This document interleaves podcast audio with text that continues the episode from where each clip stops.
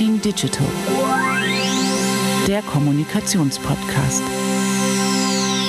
Herzlich willkommen zu einer neuen Folge von Talking Digital. Heute bin ich ausnahmsweise allein, weil meine beiden Co-Hosts Christine und Sachar leider verhindert sind. Aber so ganz allein bin ich heute dann doch nicht, denn ich habe einen Gast. Bei mir ist Fabian Grischkat. Grüß dich, Fabian. Hallo, schön, dass ich hier sein darf. Wie geht's dir? Oh, ganz gut. Wir haben ja jetzt Donnerstag. Ach nee, die Folge kommt ja an einem Montag. Also wir nehmen definitiv nicht an einem Donnerstag auf. Wir haben Die Leute- Montag.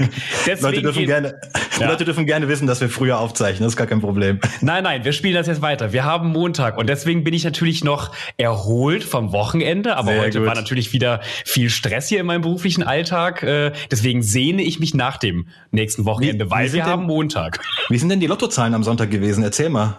6, 23, 47, 8, 9 und die Superzahl war die 5. Sehr gut, prima. Aber alle Angaben sind natürlich wie immer ohne Gewähr. So, Fabian, ähm, du bist ähm, Aktivist, du bist Influencer, du bist, glaube ich, auch als äh, Moderator tätig. Korrigiere mich, wenn ich falsch liege. Ähm, stell dich am besten einmal kurz selbst unserer Hörerschaft vor. Ich glaube, das kannst du besser als als ich. Wer bist du und was machst du eigentlich? Ja, das mache ich sehr gerne. Ich bin Fabian Grischkat, du hast es schon richtig gesagt. Ich bin Moderator, Influencer und Aktivist. Ich könnte mir jetzt noch irgendwie tausend andere Labels und, und Bezeichnungen geben, aber ich glaube, dann kommt man nachher ein wenig durcheinander. Ich komme das aber manchmal auch. Ich beschäftige mich intensiv mit den Themen Klima- und Umweltschutz, aber auch mit den Rechten queerer Menschen. Darüber berichte ich in diversen Formaten, unter anderem aber auch auf äh, meinen eigenen Kanälen. Und deswegen bin ich auch Influencer, weil ich da durchaus mittlerweile auch eine gewisse Zielgruppe, ähm, äh, eine gewisse Followerschaft habe, die ich erreiche. Ich würde mich aber, glaube ich, niemals jetzt als den Vorzeige Influencer betiteln, aber alles, was ich tue, findet irgendwo in einem digitalen Rahmen, in einem social-medialen Rahmen statt äh, und vor allem auch in einem äh, meist vertikalen Videorahmen. So, das ist so mein Spezialgebiet. Ja, Content Creator sagt man heute auch gerne zu sowas, oder? Ja, Content Creator sagen ja immer die Influencer, die sich nicht Influencer nennen wollen, aber eigentlich, also mein Gott, im Endeffekt sind das alles verschiedene Begriffe für die gleiche Berufssparte. Voll. Okay, also Klimaaktivist, das ist auch so ein bisschen das Thema, ähm, über das ich heute mit dir sprechen möchte. Ja. Ähm, Aktivismus, Nachhaltigkeit, äh, was hat das eigentlich mit Kommunikation zu tun? Aber bevor wir da so ein bisschen reingehen in die Thematik, würde ich gerne einfach mal von dir äh, hören, was hat dich denn eigentlich dazu inspiriert, dich für so Themen wie Umweltschutz und Nachhaltigkeit einzusetzen? Ähm, wie bist du auf äh, diese Themen gestoßen? Ich finde es immer schwierig, an einem konkreten Punkt festzumachen. Gerade ja auch junge Generationen ähm, wie meine, ich bin Teil der Generation Z, werden natürlich auch schon in sehr jungen Jahren ähm, immer wieder konfrontiert mit Themen wie äh, dem Klimawandel, Umweltschutz, Naturschutz. Ich weiß noch, dass wir im Kindergarten bereits begonnen haben, ähm, so kleine Kurse, Workshops zu machen, spielerisch natürlich, wir waren ja kleine Kinder, äh, wie man richtig Müll trennt. Also Mhm. äh, die ersten Berührungspunkte gab es bei mir schon sehr früh und ich glaube, das ist auch ein Vorteil, den junge Generationen gegenüber älteren Generationen haben, bei denen das oft ja in der Kindheit äh, oder auch im, im äh, Alter äh, der, der Jugend oft gar nicht so ein Thema war. Ähm, wie habe ich mich aber quasi in Anführungszeichen radikalisiert, dass ich äh, mir dann auch gedacht habe, Mensch, da kann ich ja irgendwie mehr machen als nur Müll trennen.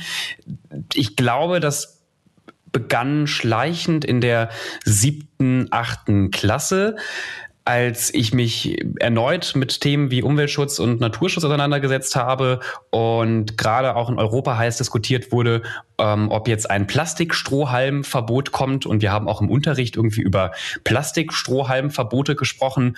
Und ich habe mir damals die Frage gestellt, ist es möglich, dass diese riesen Klimakatastrophe, vor der ich jetzt nun mein ganzes Leben, dass ich auf dieser Welt bin, schon gewarnt werde, dass die möglicherweise komplexer ist als das Weglassen eines Plastikstrohhalms? Und ich fühlte mich tatsächlich auch ein wenig verarscht durch, durch diese Diskussion und dachte mir, das kann doch nicht sein. Wir debattieren jetzt hier über, ähm, ja, über, über, über einen Plastikstrohhalm. Ich kaufe in der Woche vielleicht zweimal irgendwo ein Getränk, wo ein Plastikstrohhalm drin ist. Da muss doch, also, das, das kann doch nicht der Grund sein, warum wir gerade auf eine so große Klimakatastrophe zulaufen. Ähm, und so habe ich angefangen, mich, glaube ich, ein bisschen intensiver damit auseinanderzusetzen. Ich wurde dann auch schnell ähm, auch radikalisiert über die Ernährung. Ich bin äh, mit 14 Jahren Vegetarier geworden und dann ein paar Monate später Veganer und ähm, habe mich da aus Klimagründen aus vor allem ökologischen Gründen. Es gibt ja mhm. immer verschiedene Beweggründe, warum man seine Ernährung umstellt. Es waren bei mir aber keine gesundheitlichen und tatsächlich auch nicht mal moralische Gründe. Das klingt jetzt ein wenig fies. Natürlich ähm, äh, bin ich sehr tierlieb und äh, hatte damals auch Mitleid mit ähm, Tieren, wenn ich solche schockierenden Videos gesehen habe von Tierschutzorganisationen. Aber das war nicht mal der ausschlaggebende Punkt, sondern eher die Erkenntnis, wie unsere, äh, unser Ernährungssystem ähm, und, und die Folgen dessen für den Klimawandel, wie das zusammenhängt. Ähm, also welche ökologischen Folgen das hat, wenn ich jetzt heute zu McDonalds gehe ähm, oder eben nicht. Und ähm, darüber bin ich dann, glaube ich, so ein bisschen in die ganze klimaaktivistische äh, Szene gerutscht. Bin aber heute tatsächlich kein Fan mehr davon, Klimaaktivismus nur irgendwie auf so individuelle Konsumkritik zu münzen und vor allem auch auf die Ernährungsschiene zu münzen, weil dann doch dieses ganze Themengebiet äh, viel komplexer ist. Ernährung äh, ist zwar ein wichtiger Punkt, ähm, gerade auch der Landwirtschaftssektor äh, ist einer der großen Sektoren, äh, an die wir ran müssen, aber ähm, ich habe mich so ein bisschen davon distanziert, mich jetzt nur in solchen Themengebieten aufzuhalten wie Veganismus oder Plastikstrohhalme. Ja, du hast gesagt, du hast dich äh, radikalisiert, auch wenn das mhm. sicherlich wahrscheinlich, äh, äh, ich weiß, was du meinst, aber radikalisiert ist wahrscheinlich der, der falsche Begriff. Ähm, es sei denn, du findest es der absolut richtige Begriff. Aber ich finde es der absolut richtige Begriff. Ja. Ich finde auch den Begriff der Radikalität muss man wieder ein wenig ähm, umdeuten. Der ist oft so negativ konnotiert, weil man denkt dann sofort an, weiß ich nicht, den schwarzen Block und Menschen, die Molotow-Cocktails äh, in Banken werfen. Ähm, für mich war das Weglassen von Fleisch, Milch und Eier Jahren auch schon ein radikaler Schritt, den ich, den ich mit 14 gegangen bin. Ähm, und dass ich mich in meiner Jugend schon so intensiv einem Thema widme, äh, wie dem des Klimaschutzes, ist auch ein radikaler Schritt. Also für mich war es durchaus radikal zu sagen, nein, ich organisiere jetzt ein ganzes Wochenende lang eine Klimademo mit und gehe halt nicht irgendwie auf ein Festival mit meinen Freunden. Ähm, und ich glaube, wir sind auch an einem Punkt angekommen, an dem wir Radikalität brauchen und an dem es gar nicht mehr zurückgeht, auch wenn wir uns den neuesten IPCC-Bericht anschauen, der auch nochmal ganz klar sagt, wir brauchen radikale Veränderungen in in, allen Sektoren. Und deswegen bin ich Fan davon, dieses Wort Radikalität auch außerhalb von ähm, ja fast schon extremistischen Gruppen äh, zu verwenden. Also wie gesagt, für mich ja. ist ein, eine junge Person, die ihre Freizeit opfert und, und äh, sich für den Klimaschutz engagiert, im Positiven radikal. Voll. Ich glaube nur, dass der Otto Normalverbraucher da draußen, wenn er radikale Klimaaktivisten hört, dass er dann eher an äh, die äh, Leute von der letzten Generation denkt, die sich auf die Straßen kleben, die mit Suppen ja. auf Kunstbilder werfen. Ähm, aber du bist ja nicht, äh, bist ja nicht, dein, dein Klimaaktivismus sieht ja anders aus. Ja, ich habe mich versucht, mit einer Suppe auf die Straße zu kleben, aber er hat nicht gehalten. Es, äh, nee, ich weiß, ich weiß, worauf du hinaus willst, sorry. Das, äh, tatsächlich äh, wähle ich meist andere Protestformen, obwohl ich nicht ausschließen kann, dass ich ja auch schon mal eine äh, Straße blockiert habe, wie zum Beispiel Anfang des Jahres in Lützerath. Ähm, da habe ich mich auch mal für einen halben Tag in den Schlamm gesetzt. Ich muss aber äh, auch fairerweise sagen, ich habe mich nicht festgeklebt. Ähm, und wurde dann aber trotzdem abtransportiert von der, von der Polizei. Aber in der Regel wähle ich diese Art von Protest nicht. Und was machst du stattdessen? Gar nichts. Nee, stattdessen versuche ich ja eher über ähm, digitale Angebote, vor allem Social-Media-Plattformen wie zum Beispiel Instagram oder TikTok, über diese Themen aufzuklären, beziehungsweise oft auch vielleicht erstmal so einen ersten Berührungspunkt äh, für diese Themen zu liefern. Denn gerade die junge Generation hält sich äh, einen Großteil ihres Tages auf Social Media auf. Ähm, eine Studie hat gezeigt, dass auch der Berührungspunkt mit Nachrichtenmeldungen bei der Generation Z ähm, mittlerweile häufiger auf Social Media auftritt, als jetzt über klassische Wege wie die Tagesschau im Fernsehen oder ähm, den, den Spiegel am, am Kiosk. Das heißt, auf Social Media müssen Nachrichtenmeldungen präsent sein und sie müssen vor allem auch zielgruppengerecht aufbereitet werden. Und das ist so ein bisschen mein Steckenpferd. Ich glaube, ich verstehe ganz gut, wie meine Generation tickt. Äh, bin ja eben selbst auch Teil von ihr und ähm, weiß aber eben auch, wie wichtig es ist, über Themen wie den Klimawandel zu sprechen, über äh, zum Beispiel einen neuen IPCC-Bericht, äh, der letzte Woche erschien, weil wir haben Montag, äh, der letzte Woche rauskam. Und ich weiß aber auch, wie unsexy das ist, ähm, sich mal eben so einen so einen mehrseitigen Bericht durchzulesen, den man auch vielleicht schwer versteht, wenn man nicht äh, vertraut mit der Thematik ist. Deswegen habe ich es mir als Aufgabe gemacht, relativ simpel Themen runterzubrechen und die in so eine TikTok- äh, vertikale Videoform zu gießen, ohne dass dabei aber essentiell wichtige Informationen verloren gehen oder ich jetzt in so eine total populistische Schiene abdrifte. Ich glaube, es braucht einfach guten Journalismus auf Social Media. Würdest du dich als Journalisten bezeichnen? Das ist schwierig. Da habe ich mal eine ganze Zap-Folge äh, äh, mit. Ich war Teil einer ganzen Zap-Folge, die sich damit beschäftigt hat. Und ich habe in äh, diesem Beitrag gesagt, dass ich mich nicht, äh, zumindest nicht rein als, als Journalist bezeichnen möchte, da ich vor allem in meiner täglichen Arbeit gewisse Freiheiten genieße, die ich als Journalist nicht hätte. Also ähm, wenn ich über einen Beitrag berichte, dann bin ich nicht verpflichtet, der journalistischen Sorgfaltspflicht äh, zu folgen. Ähm, ich könnte ja theoretisch auch ohne jegliche Quellenangaben Informationen in die Welt äh, rausposieren. Ich mache das nicht, ähm, weil ich das selbst ja auch wichtig finde, dass, dass man faktengetreu arbeitet. Ich mache tatsächlich immer äh, Check und Gegencheck, Primärquelle, Sekundärquelle. Ähm, müsste ich aber nicht tun. Und wenn ich jetzt Journalist wäre und würde zum Beispiel ähm, für einen Spiegel schreiben, dann wäre ich halt eben diesen Regularien verpflichtet. Und ja. ähm, auf der anderen Seite berufe ich mich aber auch oft schon auf bereits recherchiertes Material. Also ich zitiere eigentlich nur JournalistInnen und gieße das eben halt in so eine vertikale Videoform. Und ähm, deswegen ja. fände ich es anmaßend, wenn ich jetzt mich nur als Journalist bezeichne. Auf der anderen Seite, ähm, viele meiner Arbeiten, die ich, die ich tätige, sind definitiv im journalistischen Bereich Bereich zu verorten. Du hast auf LinkedIn, du hast es eben angesprochen, ähm, quasi versucht, diesen IPCC-Bericht, ich glaube, in 60 Sekunden einmal kurz zusammenzufassen. Ja. Ist wahrscheinlich kein LinkedIn-Only-Post gewesen, sondern du hast Nein. es quasi auf LinkedIn wahrscheinlich dann zweitverwertet oder drittverwertet. Ich habe es halt auf LinkedIn gesehen und fand das auch sehr, sehr spannend, was du da versucht hast. Machst du das? Ich meine, das ist wahrscheinlich eine super schwere Aufgabe, diesen ähm, großen Bericht irgendwie auf 60 Sekunden runterzudampfen. Hast du da ein Team, das dir hilft und aus was aus welchen Leuten bestehen diese Teams? Ich wünschte, ich hätte es. Ich wünschte, ich könnte jetzt Namen nennen. Machst du das komplett alleine? Täglich ab. Ich mache das tatsächlich komplett alleine. Krass. Ähm, die meisten Projekte. Ich bin, ähm, ich bin unter Vertrag in einem Management, die mir vor allem ähm, bei so administrativen Dingen helfen, ähm, was Verträge angeht, äh, was die Planung meiner, meiner Termine angeht, was aber meinen Content angeht und auch die redaktionelle Arbeit angeht, ähm, mache ich das tatsächlich alles alleine. Beim IPCC-Bericht, bei der Zusammenfassung muss ich aber auch gestehen, ich habe mir diesen kompletten Bericht Bericht nicht, äh, nicht, nicht komplett äh, durchgelesen. Ich habe den auch nur überflogen und der IPCC selbst bringt auch immer eine Zusammenfassung raus. Ähm, mhm. Gerade für JournalistInnen, die dann schon schnell über diesen Bericht berichten wollen und halt es nicht schaffen, jetzt in zehn Minuten äh, 100 Seiten zu lesen. Da wird dann auch mal so eine Zusammenfassung rausgegeben und auf die habe ich mich auch ähm, bezogen. Also auch diesen neuen ähm, Synthesebericht des IPCC habe ich im, im Vollen bisher überhaupt nicht lesen können. Ja. Ich finde es total wichtig, ähm, dass du sagst, ähm, du setzt dich dafür ein, dass äh, solche Themen auch in den sozialen Medien ein gewisses Publikum äh, bekommt äh, und dass man dafür Aufmerksamkeit generiert. Tatsächlich aber tun ja andere Bilder und Bewegtbilder ähm, die die mediale Berichterstattung oder generell die Medien da draußen dominieren. Das sind ja vor allem dann die AktivistInnen der letzten Generation, die sich, wie gesagt, auf Straßen kleben, Kunstwerke beschmieren etc. Wie blickst du auf diese Form des Protests? Also findest du das gut, weil sie in Klammern, weil sie für maximale Aufmerksamkeit sorgen, Klammer zu, oder lehnst du das komplett ab? Ich glaube, das ist jetzt der Moment, wo Menschen, wenn sie den Podcast hören, nochmal den Lautsprecher ein bisschen lauter drehen, weil sie genau wissen wollen, was, was sagt er jetzt? Wie positioniert er sich dazu? Das war anfangs auch übrigens gar nicht so einfach für andere Klimagerechtigkeitsbewegungen. Wir wurden ja jede Woche gefragt nach der letzten Generation. Ähm, und auch, auch wir mussten erstmal unsere Position und Haltung definieren und für uns klar machen. Und ich bin mittlerweile an einem Punkt, dass ich ähm, mich mit der letzten Generation im Allgemeinen solidarisiere. Ich sehe die Dringlichkeit dieses Protests und ich verstehe auch äh, die Notwendigkeit von zivilen Ungehorsam.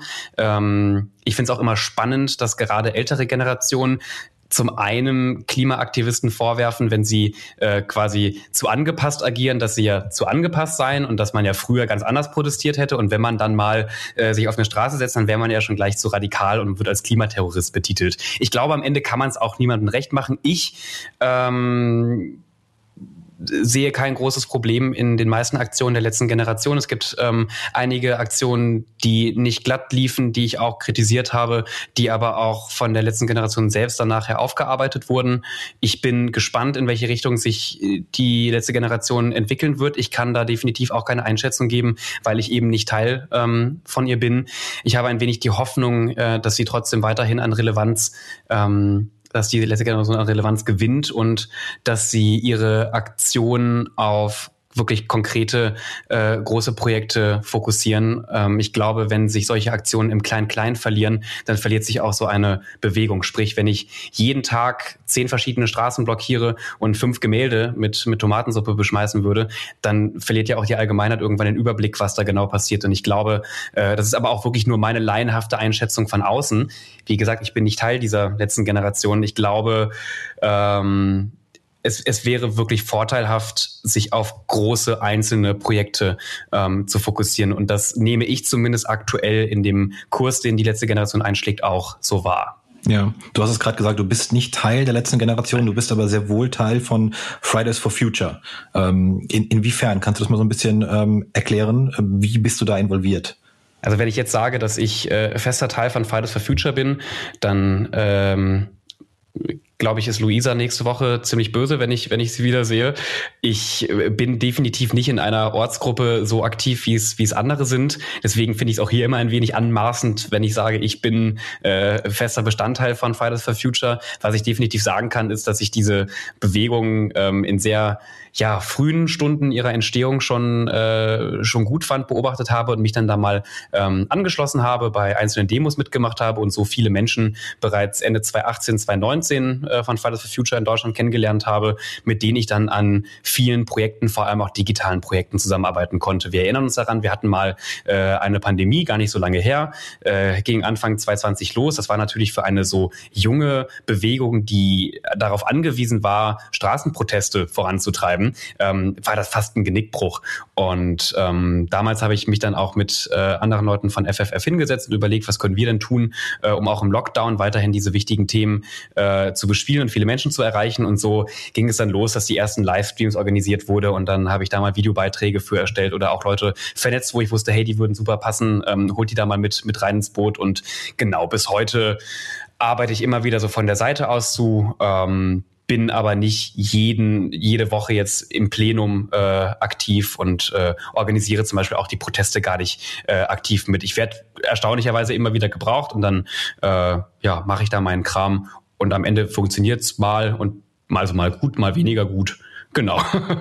Gibt es bei Fridays for Future eigentlich so eine Art Kommunikationsstrategie? Weißt du das? Inwiefern? Also, äh, naja, man hat bei der letzten Generation beispielsweise ähm, das Gefühl, dass die ähm, Aktionen sehr klar strukturiert sind, ähm, ja. dass dahinter ein ganz, ganz klarer Plan steckt, ähm, der dann quasi ausexerziert wird.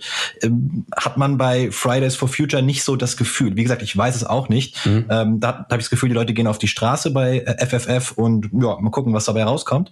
Das ist bei der letzten Generation fühlt sich das anders an. Was man auf jeden Fall sagen kann, ist, dass wir natürlich bei jeder Demo ein Motto haben. Ähm, also es gibt schon eine Kommunikationsstrategie im Sinne von, es gibt einen einheitlichen Hashtag, ähm, es gibt ein ganz klares Ziel, weshalb wir auf die Straße gehen, es gibt ganz klare Forderungen und diese werden auch einheitlich auf der Webseite von Fridays for Future ähm, gesammelt. Was man aber vielleicht auch fairerweise erwähnen muss, ist, dass natürlich Fridays for Future ähm, zumindest auch aktuell deutlich mehr Ortsgruppen hat als ähm, die letzte Generation. Und dass wenn wir zum Beispiel beim globalen Klimastreik zu Protesten aufrufen, wir in Deutschland ja in über 200, manchmal auch 300 äh, Städten und Ortschaften auf der Straße sind, dass die also alle wirklich einheitlich einer kompletten Linie folgen, ist nahezu unmöglich. Aber durchaus ähm, gibt es natürlich gewisse Themen, die bespielt werden. Ähm, aktuell fordert Fridays for Future zum Beispiel den Rücktritt vom äh, Verkehrsminister von Volker Wissing. Und klar, dann gibt es auch, äh, ich glaube, hier hören auch gerade viele Leute zu, die ja auch irgendwie in einem medialen Raum arbeiten. Dann gibt es auch ähm, in Clouds Ordner, in denen man sich Grafiken runterladen kann. Also auch das Mobi-Material ist natürlich einheitlich. Aber das jetzt von oben, es ist ja auch basisdemokratisch organisiert, also dass es irgendwie oben es den einen Chef oder die Chefin gäbe, sagen wir mal irgendwie Luisa Neubauer, die sagt, ihr habt jetzt alle das und das zu tun und ihr verwendet nur noch die und die Sätze und Wörter. Das passiert natürlich nicht. Das ist so ein bisschen, ne, du hast, du hast Luisa Neubauer ähm, angesprochen. Ähm, ich würde jetzt auch noch äh, Greta Thunberg damit reinschmeißen. Mhm. Ähm, in der PR oder in der Kommunikation nennt man sowas ja gerne Personal Branding. Ne? Also wenn sich etwas auf eine, wenn sich Kommunikation auf eine Person konzentriert.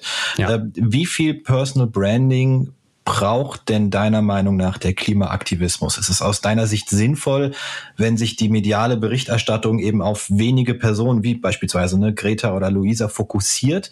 Äh, weil die Klimabewegung ist ja weitaus diverser, meinungspluralistischer, als diese Personen das jemals abbilden könnten. Also erstmal zu letzterem stimme ich dir vollkommen zu und dennoch bin ich der Meinung, dass es durchaus wichtig ist, dass man eine Bewegung auch anhand von Personen erkennt. Zum einen, weil sie eine gewisse Emotionalität herstellen. Ähm, gibt viele Menschen, die, glaube ich, eher einer Rede oder einem Videobeitrag von Luisa Neubauer zuhören würden, als wenn dieser äh, Beitrag jetzt in Form einer Textkachel äh, ihnen auf Instagram begegnen würde. Ich sehe natürlich aber auch die kritische Seite und das habe ich auch gemerkt, als ich in Lützerath war.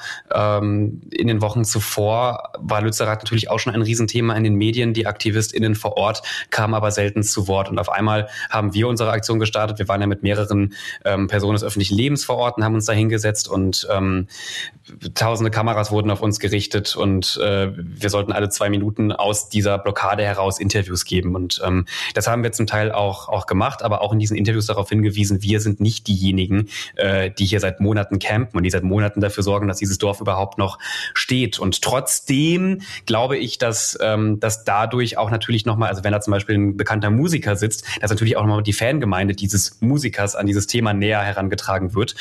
Ich drehe mich hier im Kreis. Ich, ich, ich, ich sehe es sowohl kritisch als auch notwendig. Also wir brauchen in, in jeder politischen Bewegung braucht es Gesichter, beziehungsweise werden diese Gesichter zwangsläufig entstehen. Es ist aber auch die Verantwortung dieser Menschen, ähm, ihre dadurch entstehende Reichweite, die sie bekommen, natürlich auch mit der gesamten Bewegung zu teilen. Und da finde ich zum Beispiel Greta Thunberg, aber auch Luisa Neubauer machen da einen äh, hervorragenden Job, die immer wieder auch ihre, ihre Bühne abgeben, die immer wieder andere AktivistInnen, die oft nicht zu Wort kommen, äh, mit in den Vordergrund äh, holen und die durchaus auch dann zum Beispiel in einer Talkshow wie Markus Lanz oder, oder bei Maischberger auch mal einen Abend für diese Bewegung sprechen können. Das haben sie sich hart erarbeitet und ähm, dementsprechend sehe ich da auch eine Legitimation. Nur bei hart aber fair darf dann Luisa nicht mehr ran. Nur aber hart aber fair darf bei Luisa äh, nicht mehr dran dran. Aber ich glaube, äh, da ist vielleicht Luisa auch gar nicht so äh, frustriert und traurig. Könntest du sie ja vertreten?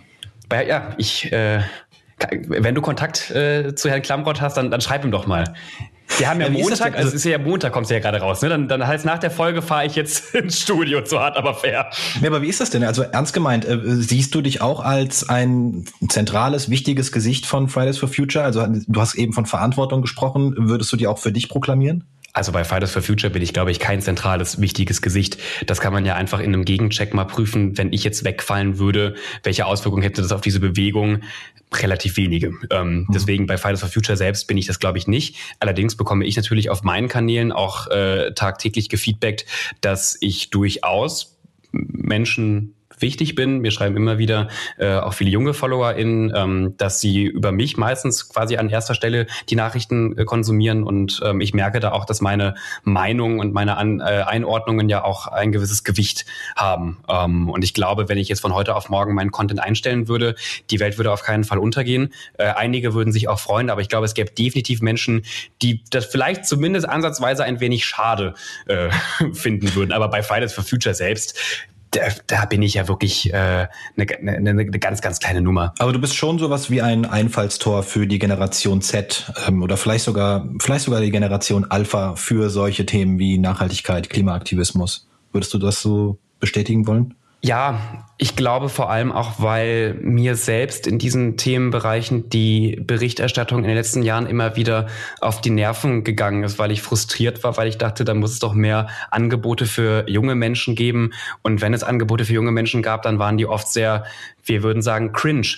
Ähm, ich habe gedacht, das kann doch nicht sein, dass da Redaktionen sitzen, die alle doppelt oder dreifach so alt sind wie, wie meine Generation und jetzt aber denken, sie haben die Sprache unserer Generation verstanden und offensichtlich haben sie das nicht. Und also auch so ein bisschen aus einem Frust heraus, da muss doch einfach mal auch ein junger Mensch drüber berichten, habe ich dann halt angefangen, äh, mich zu diesen Themen zu äußern. Ich glaube eben, das kommt ganz gut bei jungen Leuten an. Ich glaube, wenn, ähm, auch wenn ich jetzt heute am Montag, hart aber fair, im Fernsehen schaue, ich finde das spannend. Ähm, ich finde auch ein, ein, ein Louis Klamroth äh, super sympathisch als, als Moderator, aber ich werde niemals einen so engen Draht äh, zu ihm aufbauen können, weil da immer diese Barrikade zum einen des Alters, aber auch des Formates dieser riesigen Fernsehshow dazwischen ist. Und wenn du jemandem auf Instagram begegnest, der in deinem Alter ist, der vielleicht sogar noch aus der gleichen Stadt kommt und der irgendwie ja so ein bisschen auch wirkt wie du, so ein bisschen normaler, ähm, ist es, glaube ich, ganz, ganz gut, Menschen über, über diesen direkteren Weg auch äh, zu erreichen. Ich glaube, das ist immer meine Stärke, dass ich halt eben nicht der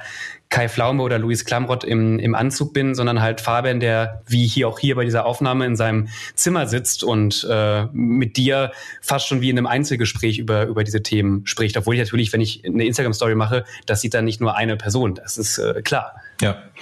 Fabian, mich interessiert noch ähm, das Thema Nachhaltigkeit in der Unternehmenskommunikation. Also was ich damit meine ist, ähm, achtest du persönlich bei Unternehmen, bei Marken, wie sie ähm, ja, Klimathemen kommunizieren ähm, und ob sie das Thema Nachhaltigkeit in den Fokus rücken. Also ganz, ganz grobes Beispiel, Nike äh, oder Nike äh, verkauft Schuhe, die aus, äh, ich glaube, geschredderten alten Schuhen bestehen. Oder Adidas macht ja auch gerne mal Schuhe aus Plastik, das irgendwie aus mhm. dem Meer gefischt wurde.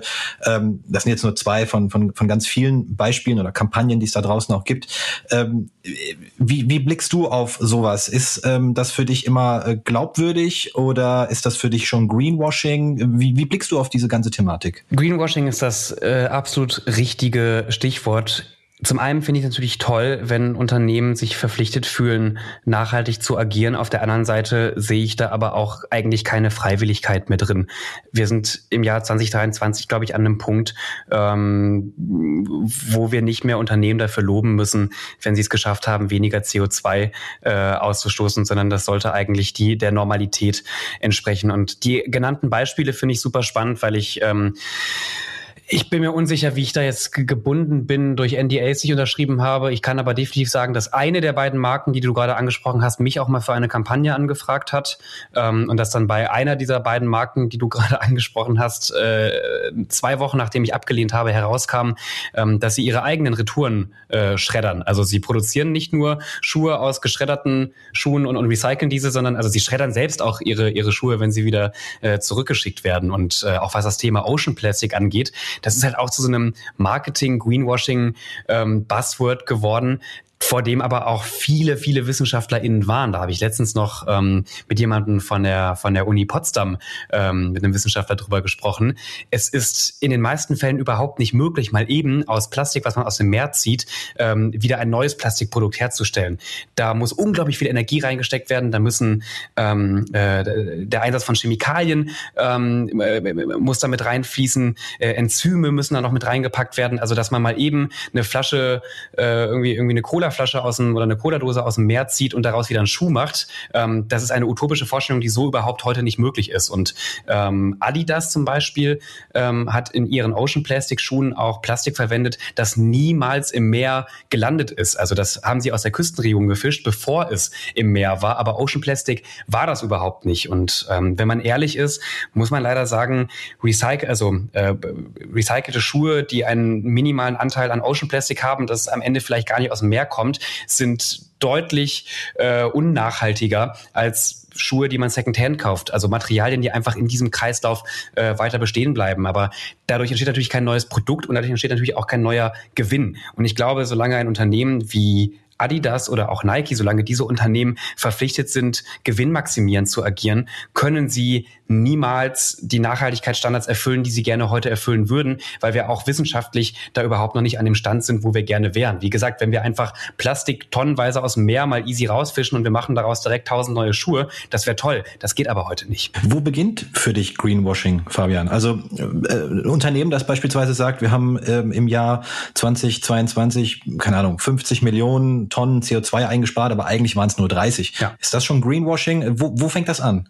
Das, in dem Beispiel wäre es definitiv Greenwashing. Es gibt verschiedene Definitionen äh, des Begriffs und sie alle ähm, lassen sich eigentlich immer darauf herunterbrechen, dass dem Konsumenten etwas Falsches vorgetäuscht wird. Also die Täuschung vor allem auch am Ende ähm, des Verbrauchers oder der Verbraucherin. In dem Fall zum Beispiel, genau, wir haben 50 Millionen Tonnen CO2 eingespart, dabei waren es nur irgendwie 30.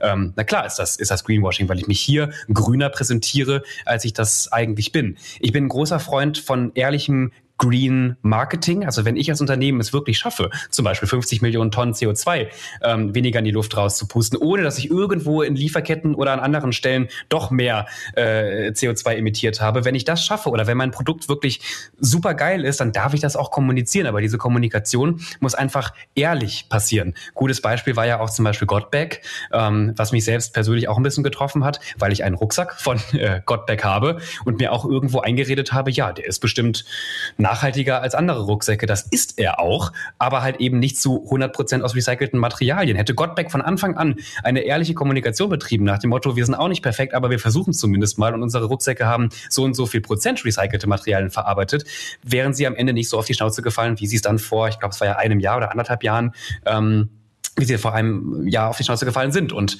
ähm, das eben ist der große Unterschied. Ehrliche grüne Kommunikation, die oft auch unperfekt ist, also sich nicht irgendwie als Gott präsentieren, wir sind das nachhaltigste Unternehmen der Welt, sondern wirklich ehrliche Kommunikation. Das ist der Stand der Dinge. Das haben wir schon geschafft und daran arbeiten wir ist langfristig betrachtet viel mehr wert als halt irgendeine billige Greenwashing-Kampagne, in der man sich halt besser präsentiert, als man, als man ist. Ja, äh, sehe ich sehe ich genauso wie du. Ähm, jetzt gibt's auch noch quasi so ein bisschen den die Entwicklung oder Trend kann man fast schon sagen, dass immer mehr Unternehmen auch Nachhaltigkeitsberichte veröffentlichen, also in mhm. denen sie aufzählen, welche Ziele sie in äh, ökologischen, aber auch sozialen Fragen äh, verfolgen und wo sie auch Fortschritte gemacht haben. Also schön. McDonald's zum Beispiel. Ja, hast du ihn gelesen? Äh, ja, ich habe äh, zumindest mir den mal überflogen. Der ist nämlich wahnsinnig, äh, also wahnsinnig falsch. Aber ähm, ja, erzähl weiter. Sorry. Nee, also gerne. Was willst du dazu sagen? McDonalds? Ja, McDonalds zum Beispiel ähm, haben auch eine ähm, Kampagne gefahren vor, ich glaube, drei oder vier Jahren. Better M hieß die ähnliche Thematik, die ich schon am Anfang dieser Folge angesprochen habe. Sie haben auf Plastikstrohhalme verzichtet, äh, sie haben auf Holzstrohhalme verzichtet und McDonalds hält sich halt gerne in diesen klein-klein Sektoren auf und klar ist die Bilanz da super geil. Also wenn du zehn Jahre lang Plastikstrohhalme verwendet hast und jetzt nutzt du keinen einzigen mehr, ähm, dann sparst du an dieser Stelle Plastik. Du ignorierst ja aber bewusst, dass du dadurch, dass zum Beispiel viel mehr Filialen eröffnet hast und einen Umsatz gesteigert hast, dass du an anderen Punkten viel mehr Plastik äh, verbrauchst. Und McDonald's weiß genau, wie sie gewisse Fortschritte und Erfolge kommunizieren und was sie halt gerne mal im Hintergrund so ein bisschen vertuschen. Deswegen diese eigenen ja. Nachhaltigkeitsberichte von Unternehmen, da würde ich immer kritisch draufschauen und äh, würde mir auch wünschen, dass Unternehmen da bereit oder bereiter wären, ähm, intensiver mit externen Prüfstellen zusammenzuarbeiten. Ja, sie sollen ja jetzt sogar ähm, laut EU äh, für einen Großteil der Firmen da draußen verpflichtend werden, also diese, diese ja. Berichte. Findest du das gut? Ich finde das ähm, notwendig und wichtig, aber auch hier, ich würde ungern applaudieren, weil das für mich eigentlich eine Selbstverständlichkeit mittlerweile ist. Also wie gesagt, schauen wir uns die neuesten Berichte, schauen wir uns auch den neuesten IPCC-Bericht an, der einfach sagt, wir müssen äh, radikaler Klimamaßnahmen umsetzen. Das heißt, wir müssen Unternehmen auch kontrollieren. Wir können Unternehmen nicht mehr einfach alles durchgehen lassen. Gerade auch wir in Deutschland äh, mit einer großen Automobilindustrie haben da in der Vergangenheit ja äh, einige Fehler gemacht und ich glaube, das Vertrauen in Unternehmen, dass sie von, von alleine aus nachhaltig und, und, und klimafreundlich werden, das ist zumindest in diesem Land weg. Äh, vor allem ja. auch bei der, bei, der, bei der jungen Generation. Und deswegen ähm, ist das notwendig. Ich bin auch ein großer Fan äh, von Lieferkettengesetzen. Ich bin kein großer Fan vom deutschen Lieferkettengesetz, weil es einfach viel zu schwammig am Ende formuliert wurde und weil auch die Hürden, also ab wann muss ein Unternehmen eigentlich sich an dieses Lieferkettengesetz halten, ähm, viel zu hoch äh, gesetzt wurden, als sie ja ursprünglich auch geplant wurden. Aber grundsätzlich dass man einen Bericht darüber gibt, wie nachhaltig man ist und dass man verpflichtet auch ist, sich an solche nachhaltigen Kriterien zu halten oder eben auch in seinen Lieferketten zu schauen, dass dort nachhaltig gewirtschaftet wird.